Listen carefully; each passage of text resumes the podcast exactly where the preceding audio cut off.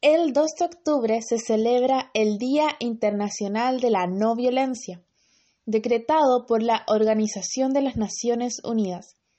En este día se realizan actividades culturales que promueven la cultura de la paz, tolerancia y comprensión entre todos los ciudadanos del mundo desde el año 2007, debido a que vivimos en un mundo que parece ser cada vez más violento.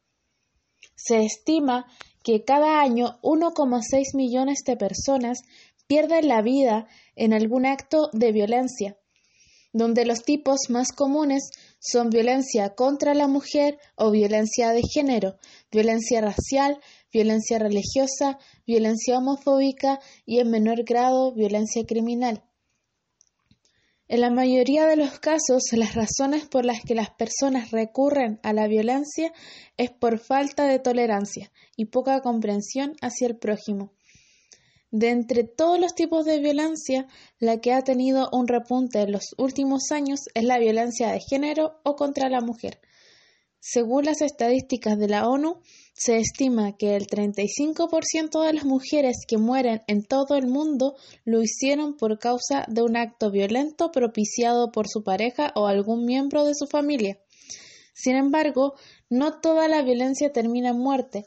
Muchas mujeres son acosadas o violadas alrededor de todo el mundo, son insultadas verbalmente y son vejadas por sus opresores.